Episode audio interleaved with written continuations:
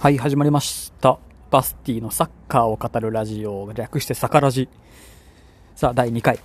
やっていきます。さあ、今日の、今日の話題は、あれですね。いや、まずサカラジの話、すごい犬が、サカラジの話をすると、えー毎週火曜日、金曜日、日本時間の今は、えー夕方の夜の9時、日本時間夜9時に配信をしています。今日で2回目。さあ今日は12月31日。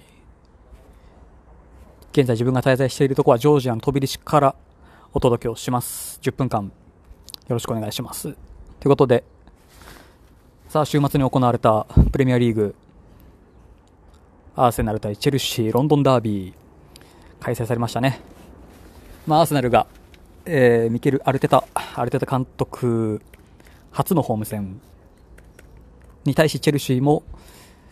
元在籍をしていたランパードが監督と、いや、すごい、本当にちょっと昔を知ってる方々だと、ね、監督の2人を見ただけで少し、いろいろ感慨深い感慨深いなと、まあ、思うことがあるかと思います。ね、まさかアルテタが、こんなに早くもアーセナルで監督をするとは思ってなかったし、ランパードですら、ね、チェルシーでもう監督をしていて、もう何試合もこなしていてという、まあ形で、まあ迎えたロンドンダービー、アーセナル対チェルシー。まあアルテタはね、元アーセナルで、まあプレーをしていて、まあ引退をした後にすぐマンチェスターシティの、えーペップがいるマンチェスターシティのアシスタントコーチに就任をし、まあ、ペップから指導を受け、今後、おそらく名将として、まあ、活躍をしていくことでしょう。まあね、近年、元サッカー選手が監督になって成功を収めるとか結構ね、話は聞くんですけど、最近だともうレアル・マドリード、ジダンは、ね、CL3 連覇ちゃいましたし、まあ、ミランはね、結構監督交代激しいですけど、セードルフがなったり、インザギがなったり、いろいろありましたが、まあ、アルテタ、ランパードもその中の一人、もともとサッカー選手をしていて、現役を引退したら監督になると。まあ、これからこのパターンは増えていくかなと思います。さあ、そんなロンドンダービーですが、まあ、アーセナルホーム、エミレーツスタジアムで、えーチェルシーを迎え撃つという形で始まりました。まあ、先制したのはアーセナル。ホームのアーセナル前半13分、えーコーナーキックからチェンバースが頭で反らしたボールをオバメヤンが頭で決めてアーセナルが先制。それが前半13分。結構早めに試合が動いて、まあ、アルテタ監督に代わり、結構前線からプラスプレスをしていくチームに生まれ変わったアーセナルが前半前半早々で試合を決め、まあ、点を決めて、ね、試合の主導権をここから握っていくという形でした。まあ、そんな中、対するチェルシーはというと、ランパードは、ランパード監督はね、え早めに動き出し、前半34分にはもうエメルソンに変えてジョルジーニョを入れ、まあ、何度かチャンスはありましたが、なかなか決めきれず前半は1対0でアーセナルが優勢で折り返し。まあ、後半も両者チャンスはあったんですが、まあ、なかなか点が決まるような試合でもなく、で、チェルシーはというと70、70分までに合計3人を交代するという、ランパード監督が結構早めに、まあ、動く、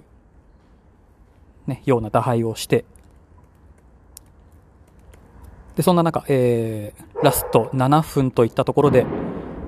後半83分、後半83分と言わないですね、83分、えー左からのフリーキックを、アーセナルのゴールキーパー、レノがパンチングしようと飛び出したんですが、ボールに手は届かず、ファーサイドにいたジョルジーニョのもとへ、まあ、それをジョルジジョルジーニョが落ち着いて決めて1対1の同点。まあ、あのシーンもね、自分ハイライトで見たんですが、まあ、レノといえばドイツの、ドイツ出身のゴールキーパーで、あれなんですが、まあね、まあ、ああいうことは多々あるので、まあ、結構悔しがってましたが、まあ、それでチェルシーは、なんとか、試合終了間際に同点。まあ、このまま試合は終わるかなと思ったんですが、その4分後、87分に、えー、アーセナルがずっと高い位置でね、ボールをキープしていたんですが、チェルシーがボールをダッシュし、そこからカウンター。まあ、右サイドのウィリアンがボールを持ち、駆け上がり、中にいたエイブラハムにパス。エイブラハムの見事なターンでね、マークを剥がして、レノの股を抜いて見事なゴール、チェルシーが逆転。それがもう87分。まあ、ホームのアーセナルのスタジアムもかなり静まっていましたが、まあ、これにてチェルシーが逆転。まあ、その後もかなり長めのロスタイムが、7分ロスタイムが用意されていましたが、アーセナルはその時間をうまく使うこともできず、そのまま試合は終了。まあ、結果は1対2で、ロンドンダービーはチェルシーの勝利といった試合でした。さあ、なかなか慣れないので、まあ、こんな感じで、まあ、慣れていけば、そのうちいい感じで説明はできると思いますが、まあ、そんなロンドンダービーが、今週、先週末にあって、これにて、えー、年、年内の試合は、すべておしまい、プレミアリーグもおしまい。まあ、他のリーグはもうね、1週間前には、えー、ウィンターブレイクに入っているので、終わってますが、これにてアーセナルはまさかの12位というね、まあ、順位で年を越し、年越しですね。いや、まさかアーセナルが12位とはなかなかないですけど、まあ、絶好調のリバプールは1位で折り返し、2位との勝ち点差もかなりあって、今年は楽々逃げ切りで優勝でしょう。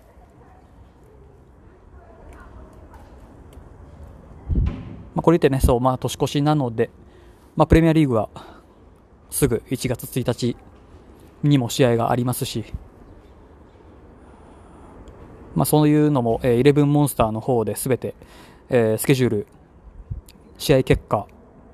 などなど全て、えー、やっております。ぜひ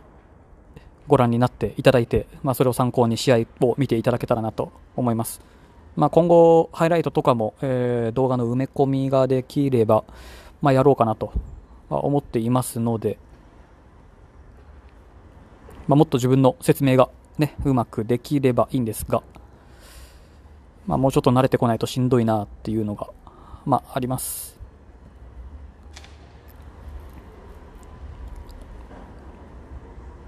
まあもうね、これね、これでまあ、ウィンターブレイク中、どうせ移籍の話も、まあ、多々あると思うので、まあ、ハーランドが、ね、ザルツブルク、一躍有名になっている今、ハーランドが、えー、ドルトムントについに移籍を決めたと、まあ、いったようなニュースもありましたが、ね、かなり、まあ、あの代理人がライオラなので、まあ、ああいうことにはなりますよね。まあ、契約解除金も設定をされ、まあ、もろもろのお金を込みでいくと、結構年俸とかもね、いい給料で、まあ、提示をして、それを飲んだドルトムント。まあ、一つのステップにはなるんだと思います。おそらく、プレミアリーグのいいところをマンチェスターシティ、チェルシーとかが取っていくのか、まあ、バイエルミュンヘンに来るのか、スペイン3強、レアル・マドリード、バルセロナ、アトリティコあたりが持っていくのか、フランス、パリが持っていくかといったところでしょう。まあ、その辺の動向も、まあ、これから追いながらハーランドは少し、まあ、これから追おうかなと思います。さあ、そんなところでしょう。これで大体10分です。お付き合いありがとうございました。さあ、このサッカーのポッドキャストの他にも、セカラジ世界をかけるラジオという番組も、えー、同じチャンネル内でやっております。現在滞在している国の話だったり、その日自分が感じたことを、考えていることとかを、まあ、自分の頭の整理も兼ねてやっております。ぜひ、セカラジも聞いてください。よろしくお願いします。さあ、このサッカーの方に関しては、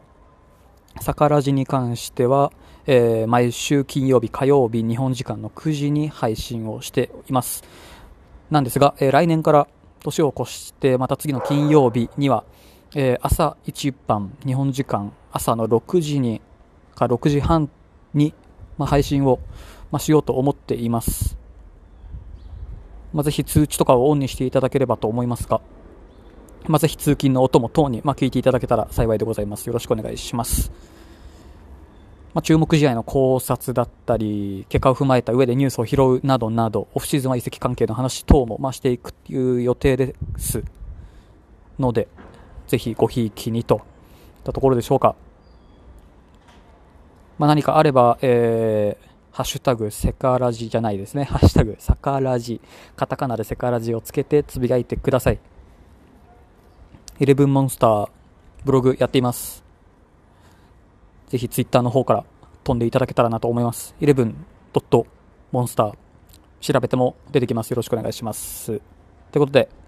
第2回は終わりです。第3回、また次回お会いしましょう。またね。